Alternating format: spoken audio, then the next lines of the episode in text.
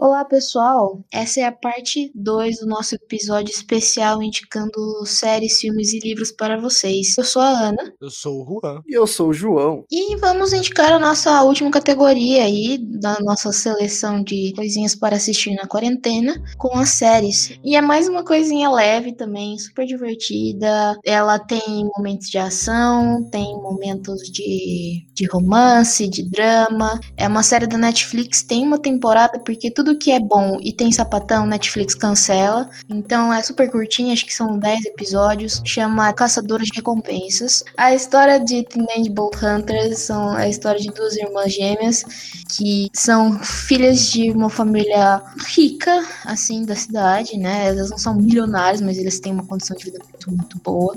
É a Blair e a Starling. E elas estudam num colégio religioso, né? Um, um colégio particular, né? Porque elas são de família rica. Uhum. E elas são muito próximas, assim, é óbvio. Uma é o estereótipo, tipo, loira, do olho claro, que todo mundo acha que vai ser a Santinha, e a outra é a de cabelo preto, que a mãe não, não, gosta muito, porque ela é mais rebelde, escuta música alternativa, escuta rock, então elas são bem os opostos, assim, sabe? o primeiro episódio se inicia, as duas estão ficando com seus é, namoradinhos, assim, que não são namorados, assim, tipo, relacionamentos longos, sabe? Cada uma tá com seu namorado num carro diferente, aí depois elas se encontram no carro delas mesmo, que na verdade é o carro do pai, pra ir embora pra casa e elas acabam se distraindo e batem o carro num, num cara que tava correndo, assim. E aí o motorista sai correndo e elas ficam tipo, mano, o que que tá acontecendo? Aí do nada aparece um outro carro, que é o Bowser, que ele é tipo o adulto da série, assim, sabe, basicamente. Que ele é meio que um policial disfarçado. Mentira, não. Ele é um caçador de recompensa, sabe? Ele é como se fosse um, um braço direito da polícia que a, ele ajuda a recuperar pessoas que estão devendo imposto, estão com nome sujo. E aí eles ele tem que prender essas pessoas para ganhar esse dinheiro, né? Tipo a recompensa, né? Pode crer, então ele é tipo um caçador de recompensas legal, né? Ele não acha Isso, é legal. legal. É, ele recebe os casos da, da, polícia e aí ele vai atrás dessas pessoas e recebe seu dinheiro por aí. Acho que é, como que eles chamam lá nos States? Acho que é... Mandaloriano.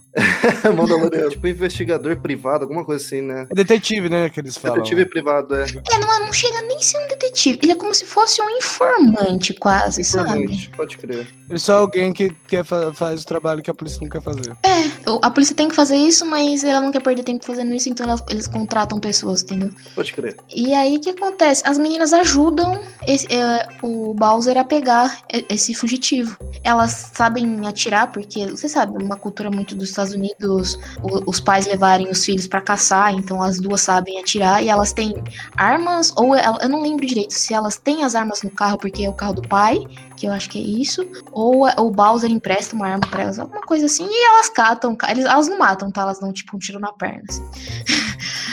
Aí elas ajudam ele a pegar. Aí o cara fala, nossa, mano, essas duas meninas. Porque o, Bowser, ele é tipo assim, ele é um cara super gente boa, só que ele é muito marrento, brabão, sabe? Ele é gordinho, então ele não consegue correr. Aí as meninas, pô, duas meninas adolescentes vão atrás do cara, dá tudo certo. Aí ele fala, não, é, vou dar o dinheiro para vocês, porque ele acha que as duas meninas são caçadores de recompensa também. E elas falam, não, é, a gente é sim. A, a Blair, que é mais descoladinha, fala, não, a gente é sim. Vamos dividir essa grana. Aí a, a Starling fica. Tá falando sério? Aí ela fala: É, vamos, a gente destruiu o carro do nosso pai, a gente, com esse dinheiro a gente consegue pagar, né? Aí beleza, ela, aí eles fazem esse combinado e aí a, a, série se passa contando essa relação das duas de serem adolescentes e terem esse emprego de caçadora de recompensa. Então, esses momentos que elas estão caçando as pessoas é muito ação, assim, tipo anos 80, aquele filme escrachado de policial. é muito, eu não tô mentindo, é muito legal. É uma série que você passa, você nem percebe, mas tem seus momentos dramáticos e afins, obviamente, né? Então, a Starling é uma pessoa que é, é super certinha nesse, nesse quesito da igreja e tal ela se descobre gostando da de uma inimiga, mas uma pessoa que as duas irmãs têm um ranço, que é a April, e ela descobre que ela tá gostando dela, assim, aí tem todo esse desenrolar da relação das duas. E é muito bonito a gente descobre que a April, porque que ela tem uma relação ruim com as meninas, que elas eram melhores amigas quando criança, depois elas se separaram. E a April, ela é lésbica mesmo. A Starling não deixa claro se ela é pan ou se ela é bissexual. E tem todo esse desenrolar também da relação das, das irmãs com a, a, vida delas e também dos casais em si, porque a irmã a, a, a Blair também tem o seu, seu par romântico. E o plot twist do, do final é, é muito. Nossa, nunca que eu esperaria isso. É muito legal, assim. E, e dá vontade de, de, uma segunda temporada fácil, assim, por todas as coisas legais da, da série, sério. Todos os personagens principais, eles são muito cativantes. o carisma dessas duas duas irmãs é, é surreal, assim. É claro, elas não são irmãs na vida real, mas parece que elas são, porque elas têm uma conexão muito legal, muito gostosa, e elas têm um momento que elas brigam no final, assim, da série. Só que você entende o, o porquê de cada uma, o que, que elas pensam, você consegue gostar das duas, mesmo quando as duas estão erradas. Enfim, é uma série muito levinha, muito boa. É, merecia, por toda a sua construção e por também ser uma série de é, é, manter a sua sexualidade e lutar pela sua felicidade independente de qualquer coisa, sabe? Tudo que eu trouxe aqui é para trazer essa representatividade aí para todo mundo que durante a infância e adolescência queria se encontrar em filmes, livros e afins e nunca teve essa oportunidade ou quando tinha, obviamente tem séries lésbicas antigas, mas eu acho que essa pegada adolescente é novo, sabe? É pouca, são poucas coisas que tem quando tem a Netflix sempre cancela outra série que tem uma personagem adolescente que é lésbica, que é Everything Sucks. Eu não vou falar sobre a série, mas quem quiser procurar, assista também, é muito boa. Eu acho que normalizar isso para adolescente, para criança, para ainda mais para criança que está se desenvolvendo, eu acho que isso é muito foda. Então, tanto Sua Alteza Real, Fora de Série e Teenage Bolt Hunters são coisas para você assistir com a sua família. Não tem nada muito pesado assim, para normalizar mesmo e todo mundo entender que a gente tá aí, entendeu? Esse é o uhum. mês do orgulho LGBTQIA+. Então a gente tá na sociedade, independente da época, independente da nossa idade, a gente existe, a gente vai existir. Não, representatividade total. E é uma coisa que eu tô adorando, tô amando ver que tá ficando cada vez mais normalizado nos meios da mídia, seja meio de informação, entretenimento, tem que normalizar porque é justamente isso. É normal. Então, mandou bem, Aninha. A única coisa que não é normal é adolescentes caçadores de recompensa. De resto, galera. Metendo bala nos bandidos. Não, né? exato. De resto é tudo normal, tá ligado? Por favor, não usem arma. arma, o nome já diz, tá? A arma ela é única e exclusivamente para matar. Ela não foi feita com nenhuma outra função, tá bom, galera? Exatamente, gente. Então, uma das séries que eu assisti durante a pandemia, ela não é tão recente e é o que eu vou estar tá indicando para vocês hoje, que é Arquivo X. Arquivo X, ele é uma história sobre um... Detetive? Não, ele não é um detetive. Ele é um órgão dentro do FBI que trata de arquivos que são considerados arquivos X, que são arquivos sem soluções, onde coisas estranhas acontecem. Ó, então, a série a gente acompanha o, o Murder e a Scully, que é a a investigadora que trabalha com ele. Os dois eles vão catalogando e investigando casos que são considerados paranormais. A gente tem OVNIs, a gente tem pé grande, lobisomem, viro, tudo que for paranormal a gente trata dentro do Arquivo X. Se eu não me engano, são 10 temporadas. E... Nossa, tudo isso! É. Uhum. E, e, se eu não me engano, são, é, o Arquivo X ele é um dos pioneiros das séries de investigação americanas. Ele, se eu não me engano, ele é até antes de ser a SAI. Ah, Acho que sim. Que ele é de é... 93, ele é de 1993. É e ele foi o que percussou, é, tipo, que fez o impulso para esse gênero investigativo nos Estados Unidos. E é uma das melhores séries que tem tratando sobre casos paranormais. Porque, na real, alguns dos casos são baseados em fatos reais, em arquivos reais do FBI. Nossa, que da hora. É, mano, Juan também é cultura. Gente, só eu quero deixar um ganchinho para uma série muito boa que também faz os dias nublados de pandemia serem melhor, que é The Office. Ai, cara, The Office é maravilhoso. Mano, The Office é uma série que muita gente fala bem, né? Eu já, mas não dá vontade de começar. Que é igual o Brooklyn Nine-Nine. Sei lá, outra série que todo mundo fala muito bem. Eu comecei a ver, me dá um.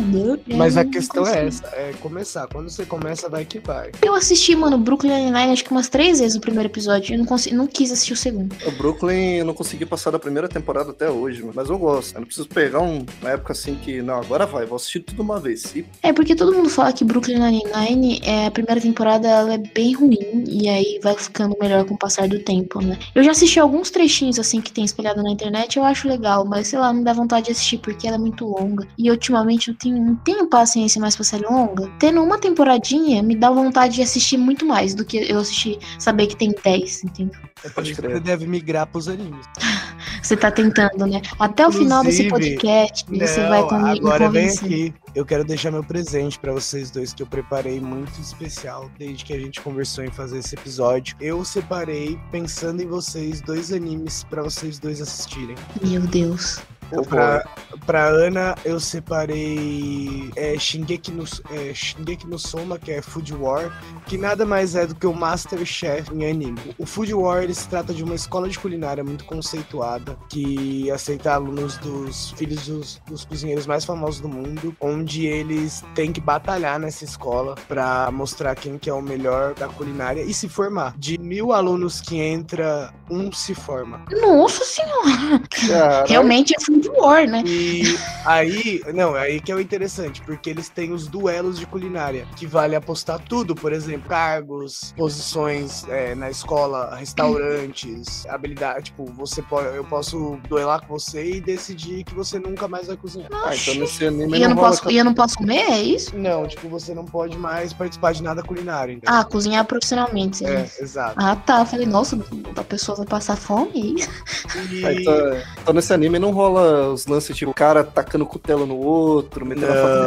Não, não, é só por habilidades culinárias. Ah, tá. tá pode... E assim, hora. É, então, o anime, ele era, ele era um desenho de hentai e acabou ganhando esse projeto. E assim, é muito interessante como ele faz pra demonstrar que a comida tá boa. Ele, por exemplo, quando a comida é muito boa, a gente tem as roupas explodindo, os personagens, tanto homens como mulheres aparecendo nu com tarja, em volta de anjinhos, enquanto eles descrevem as sensações que é de deliciar a culinária daquela, daquela personagem. E também quando é ruim, por exemplo, tem um episódio lá que tem o, o Soma, que é o personagem principal, ele faz uns tentáculos com os caldos lá. E daí ele dá pra menina que ela é envolta por tentáculos, como se aquilo fosse uma coisa péssima. Saquei. E pro João, eu escolhi Jojo Bizarre's Adventure. Ai, meu Deus. Por causa que eu acho que tem tudo a ver com o João. Porque, a, a- a- mano, a primeira temporada é sobre um cara que quer se tornar um cavalheiro, tá ligado? É o Jonathan Joestar. Por isso que ele chama Jojo. E trata dele e do rival dele que chama Jill Brando. O pai do Jojo tem uma dívida muito grande com esse cara que é o pai do Jill. Porque o pai do Jill salvou a vida do pai do Jojo. Aham. Do, do, Jonathan, perdão. Pa- Passa, só que o Jill é, é- é zoado, é horrível, mano. Ele é um cara ruim. Então, tipo, ele faz o, o- o Jonathan de gato sapato, tipo, agride, tanto verbalmente como moralmente, como fisicamente. É, rouba o primeiro beijo da menina que o Jonathan gosta. Mata o cachorro do Jonathan, tá ligado? Ô, louco. Várias fitas. E daí o Jill, ele acaba adquirindo o poder de vampiro, por causa de um- uma máscara de pedra que estava sendo investigada pelo pai do Jonathan. E ele vira um vampiro mesmo, e daí a gente tem todo um enredo na Inglaterra, ali na tempo do Jack Stripador, que inclusive é um dos servos do Jill. O Jojo, eu, eu tô falando pro Jill assistir a primeira temporada, mas a gente tem cinco partes, e cada parte vai, é um Jojo diferente. Um personagem novo. Exato. Inclusive, Ah, a, a parte 5, que eu acho que é a que va- vai mais te interessar, parte 5 se trata do Giorgio Giovanni, que tá trabalhando pra acabar com uma máfia. Caralho. Que se passa na. Itália. Ah, eu adoro. Vou, vou assistir. Cara, um mo- monte de gente já veio me recomendar o Jojo. Assim, eu vi uns vídeos no YouTube, esses AMV da vida, e realmente é totalmente bizarro, né? Bizarre Adventures, né? Como ele tem no título. Nunca dando a lata assim, ah, vou pegar pra assistir, tá ligado? Mano, Jojo eu acho que é o anime perfeito pra assistir numa pandemia, porque ele tem tudo que a gente precisa: comédia, drama, ação, bagulho pra você ficar pensando, tipo, falando, caralho, mano. Não, é da hora, mano. Eu Curti aí do que você explicou e tal. eu Achei interessante, mano. Vou, vou pegar pra ver. Porque assim, como eu falei, cada parte é uma parte. Parte 1 se passa na, na Inglaterra, parte 2 Estados Unidos e México, parte 3 é Egito, parte 4 Japão, parte 5 vai se passar, é, vai passar na Itália, e a parte 6, que eu acho que interessa até a Ana, é com uma Jojo feminina e se passa nos Estados Unidos. Pô, que da hora. E sim. O legal é que todos os poderes e personagens de Jojo são inspirados em algum músico ou músicas bandas americanas ou até brasileiras. Nossa. Ô, louco. Os primeiros stands eles fazem referências às cartas do tarô. A parte 4 a gente tem Killer Queen, é, Bohemian Rhapsody, tem Pearl Jam, Green Day, Red Hot Chili Peppers. Tudo são habilidades dos personagens. Nossa. Nossa, já curti, mano. Vou assistir. Ainda mais que tem os bagulho grungeiro. Então, agora só mais uma coisa. O Araki, que é o escritor e desenhista de Jojo, usa revistas de moda e estátuas do Michelangelo para poder fazer a obra. Por isso, tantas poses. Hum, agora faz sentido aqui que eu tô pesquisando. E, gente, tá na Netflix. Os dois que eu recomendei estão na Netflix. Pô, da hora. É, mano. o Jojo tem duas temporadas na Netflix e o. É a parte 1 e 2 e a parte 3. Não, da hora. Vou, vou pesquisar lá, vou ver também. Jojo, eu lembro de uma coisa. Tem um vídeo que o parceiro meu, Cris. Cris, se estiver ouvindo, você me viciou nessa porra na época. É um vídeo de zoeira do Jojo, que ele também, ele curte pra caramba. Ele é uma das pessoas que já vieram me recomendar. Eu lembro que ele mostrou um vídeo que é um AMV. O cara tá fazendo uma cara lá de força. O cara tá fazendo a cara, tá ligado? O cara tá lá fazendo uma cara de força no meio da briga. Aí começa a vir aquele somzão, daqui a pouco ele. Sente a pressão, neném. Ah. Aí começa a tocar o funkão de fundo. Eu falei, ah, não. Tem, tem uma música que o pessoal. Vocês lembram dos memes ali por. Da época da faculdade mesmo, que tinha aquele meme que era quando ia acontecer alguma coisa muito ruim, começar a música. Daí aparecia Toby Continue. Ah, tá, sei. Aquilo é o encerramento de Jojo. Ai, que da hora, mano. E daí, inclusive, há algum tempo atrás também teve aquela música que era o piano. Tum. E é um tema de Jojo também. Mas eu já não, sei. Mano, Jojo é mainstream pra caralho, tá ligado? Eu acho que é uma das maiores. cultura, hein? Não, é puta, é a maior referência, assim. Jojo tem tudo. Tem história de fantasma, tem cachorro. Tem cachorro com stand. Vocês não têm noção do que é um cachorro com stand. Eu não, Não, sei o você que, que é falou tudo. stand. Stand são os poderes, eles são Ah, a tá. personificação da força, a força de vontade de luta da pessoa. Vai ver, você falou tudo, velho. Tem cachorro, eu vou assistir, mano. Adoro ver bicho nos negócios. Só não gosto de ver bicho sofrendo, hein? Mas ele falou que o cachorro morre. Não, então, mas daí vai virar, se virar uma aventura tipo John Wick, o cara sai matando todo mundo porque mataram o cachorro dele. Não, mano, é bem mais trágico. Você sofre mesmo, assim, tipo. Ô, louco. Faz eu chorar não, mano. Não superei nem Marley eu ainda, velho. Vai fazer. Não, mas Um mas você filme que eu nunca assisti e nunca assistirei, mas eu, nem que me pague. É um trauma desgraçado esse filme. Eu não vou ver, nem fodendo. Então, o, o Jojo longe de Ana. Mano, mas o Jojo é muito bom. Nossa, não vejo a hora de sair a parte 6. Você já viu tudo então de Jojo? A, a parte 5, sim. É, inclusive, a gente tem uma referência brasileira no mangá que tá sendo lançado agora. O vilão chama. É, é Higashi. Bolsonaro. Não, é Jobim. Ele chama Ah, Jobim. Jobim. Jobim. Então, Jobim, ah, porque é os músicos, né? Faz sentido. Sim. Pô, da hora, mano. Seria muito bom ter um stand chamado Garota de Ipanema. Ia ser legal. Olha que coisa mais linda, mais cheia de graça. É. Gente, acabou. Ah, agora eu acabei de chavei nessa. É, não, porque eu separei. Não, eu, eu pensei assim, eu vou separar que eu vou falar pra cada um assistir um, que eu separei mesmo. Eu fui pensei, gente, eu pensei, tipo, puta, que anime seria da hora eu vou recomendar pra Ana e que anime que combinaria com o João? Aí o meu você pegou de comida, né? É, eu, eu fiquei entre dois, na verdade, né? Um é de. que tem muita referência à mitologia japonesa também, que é sobre uma garota que ela é sequestrada por um deus ogro Meu Deus. que fala pra ela que ela é noiva dela, porque o avô dela, que, tipo, era um cara super foda, tá ligado? Assim, foda que eu falo que ele era desenrolado, mano. Ele maluco faz os bagulho acontecer, tá ligado? Uhum. ele teve uma dívida muito alta no mundo espiritual, numa pousada. Ele deixou como seguro a neta dele. É tipo Bela e a Fera, isso aí, né? Exatamente. É me- mesmo enredo. Não, não. Só que aí Bela o e que a Fera, acontece? japonesa. Ela chega e fala pro cara, não, maluco, o bagulho é o seguinte, eu não vou casar com você não, doido. Aí ela começa a fazer comida japonesa, típica japonesa, pra é, criaturas espirituais. Interessante isso aí, Mano mano. eu, eu- eu- mano, eu assisto um monte de anime aleatório. Eu já assisti anime de, de Jesus e Buda dividindo um apartamento no Japão. Nossa. Ele- Sério, gente, tipo, nem é os animes bizarros, tá ligado? Se, se eu for listar os animes que assim, que eu assisto e eu olho, tipo, véi, isso daqui é errado. É nível Deep Web. Não, eu acho que eu nunca assisti um anime tipo um nível Deep Web. Então, a minha recomendação, eu vou dar duas recomendações. Uma é séria, a outra já não é, mas é digna de uma série, viu? A primeira, das mais recentes assim que eu assisti, o Mandaloriano. Para quem curte Star Wars aí ou ficção científica, tá lá, é disponível lá no Disney Plus, tá, pessoal? É uma série maravilhosa, ela é incrível e encaixa muito bem no universo de Star Wars, adiciona muito conteúdo à história de Star Wars e é melhor que a trilogia nova, né? Simples assim.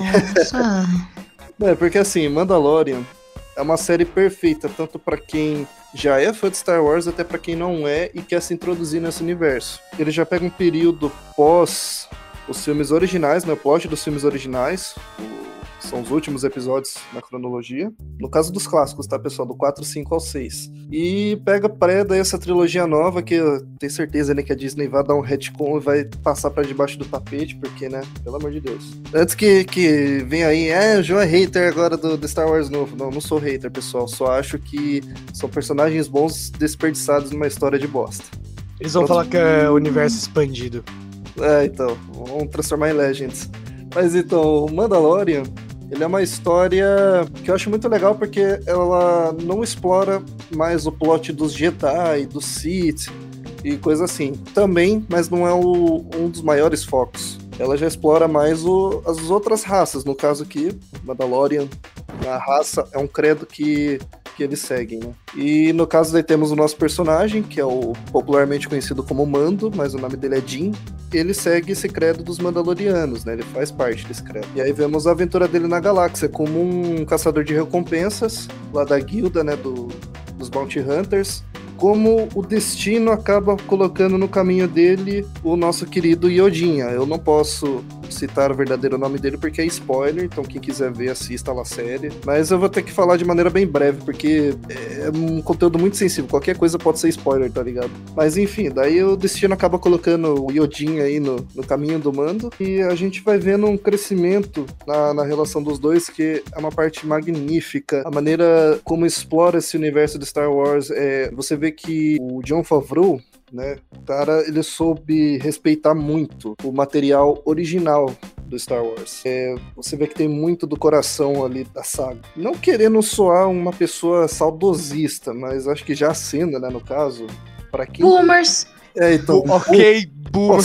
um boomer aí agora. Mas sério, meu, é incrível demais como Mandalorian veio para mostrar que Star Wars pode ser Star Wars sem precisar ter Jedi e Sith toda hora, entendeu? Mas e... eu acho que é isso que é da hora de Star Wars, tá ligado? É poder expandir tanto o universo a ponto de que, velho, você tem um sábio de luz, foda-se. Exato, mano. E, tipo, mostra como que realmente a força, que é o que dá os poderes, assim, dos Jedi e tal, mas a força é uma matéria que envolve tudo no planeta ali, né, no universo. E é interessante como o plot todo do Mandalorian, não só do, Manda do Mandalorian, mas de outras obras do Star Wars também, tá, pessoal? É, mostra como a força não significa só ter os poderes já, uma telecinese, mover objeto, coisa desse tipo, sabe? Ter os Mind Trick. Mostra como a força também, tipo, é ligado ao destino dessas pessoas entendeu? Acho que isso que é o coração do Star Wars, sabe? A jornada do herói, que é muito bem explorada aqui também. Assim como foi bem explorada com o Luke na trilogia original, assim como foi bem explorada no, no na história do Anakin, plot dele do Anakin é o Darth Vader, do Darth Vader para voltar a ser o Anakin. É incrível, para quem é fã de Star Wars, assista, quem não é fã, assista também, você vai curtir, é, você não vai ficar perdido porque é uma história muito bem centralizada, então você pode assistir essa série que você vai entender tudo numa boa, talvez uma referência ou outra relacionada aos filmes, aos livros, HQs. Você pode não pegar, mas não é de uma extrema importância, é mais um fanservice que tá ali e é isso. A outra recomendação, só uma menção rosa, é na verdade é um jogo, mas que eu falo que é digno de uma série porque eu tô amando, ainda não terminei ele, que ele saiu recentemente pro PC, ele já havia sido lançado para PlayStation 4, era exclusivo, aí a Sony recentemente trouxe pro PC que é o Days Gone. É, ele é um jogo que ele tem um plot que envolve surto viral. Então a gente tem basicamente o um jogo de zumbi, só que não são zumbis em si, né? São infectados. Não é coisa de morto-vivo, nada assim. Os freakers. É, os freakers, os frenéticos. No jogo onde ele tem muita inspiração que vem da série do Sons of Anarchy, tem muita inspiração no The Last of Us. Acho que muita gente deve curtir, né? Pelo menos o plot do The Last of Us tem uma história incrível. Aí na história a gente tem o nosso protagonista, que é o Deacon St. John, né, o Dick, como todo mundo chama ele. E aí ele vive agora nesse mundo pós-pandemia, que o mundo não se chama mais o planeta Terra, agora o mundo é a merda, eles chamam de merda mesmo, que tá todo Olha mundo só. na merda. E aí o Deacon nesse mundo ele vira um vagabundo. Os vagabundos são tipo os bounty hunters, né, os mercenários desse universo, desse mundo pós-pandemia. E é muito legal, porque assim, o personagem, o Dick, né, ele era membro de um motoclube antes dessa merda toda acontecer. E ele ainda, tipo, ele anda com a veste dele, né, com o traje dele, o colete do motoclube, daí tem o parceiro dele, que é o Boozer, os dois sobrevivendo juntos. Todo um plot, assim, que envolve o Deacon, que perdeu a esposa do- é, no início dessa pandemia. Aí o personagem dele, que tem tendências suicidas, aparentemente, né, o cara que não liga se ele vive ou morre, tá nem aí. Tipo assim, se for eu morrer, que eu morra levando o máximo desses frenéticos possíveis comigo, né. E é uma história que remete muito à superação, né, questão de luto, perda. Envolve também plots, né, sobre depressão, então é superação. Tem questão de irmandade, fraternidade, né, por causa da, dos conceitos que vem do motoclube, por ele ser um personagem que vem de motoclube. Acho isso muito interessante. E aí você vê muita da inspiração do Sons of Anarchy no plot aí, porque o Deacon ele é muito semelhante ao Jax. E, cara, é uma história que ela é muito envolvente. O jogo é imenso, tá ligado? Eu tô, acho que, tô mais de 40 horas já de jogo e só agora que eu tô chegando no, no último ato do, do game. Nossa, bastante. É bastante tempo. E porque também ele é um jogo mundo aberto, então você tem muita coisa pra fazer no mapa. você vai- Ah, mundo- eu não sabia que era mundo aberto. Ele é, então, é muito legal. Achei que era só história. Você vai aprimorando a sua moto, né, você vai fazendo upgrade nela pra você conseguir rodar melhor pelo- pelos cantos ali do mapa. Você tem que ir abastecendo ela, você tem que ir encontrando suprimento pra você craftar bomba, craftar molotov. Você vai limpando ninhos de frenético, hordas de frenético, que é a parte mais da hora desse jogo são as hordas. Meu, dá um, um up assim na sua adrenalina quando você vê 500 bichos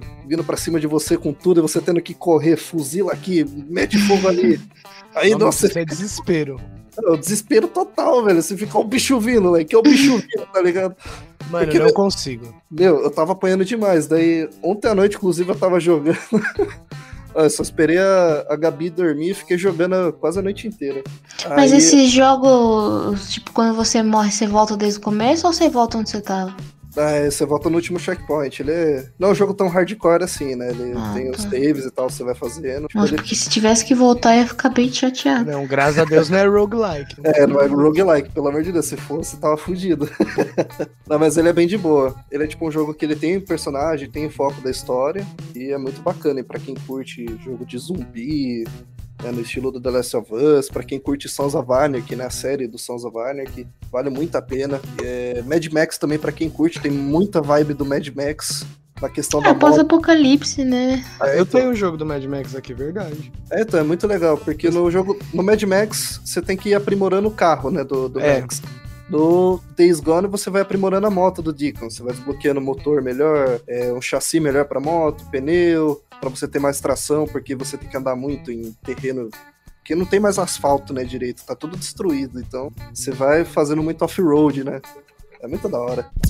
Então foi isso, pessoal. Esse foi o nosso episódio final sobre as nossas indicações. A gente falou bastante. Então, toda vez que a gente perceber que a gente falou demais, a gente não vai perder esse conteúdo. A gente não vai entregar um episódio de 35 mil horas para vocês.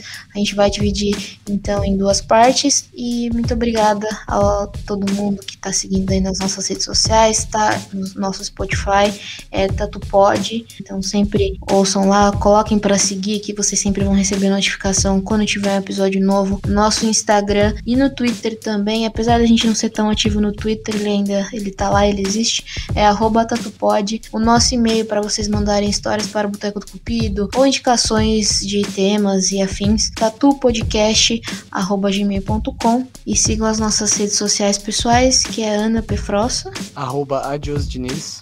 Arroba ou a zoeira. E é isso, pessoal. Muito obrigada. E a gente se vê na próxima semana. Falou! Falou! Faloster pessoal. Tatacai, tatacai. Cacau! É, batalha Pia-piau, batalha. pia-piau.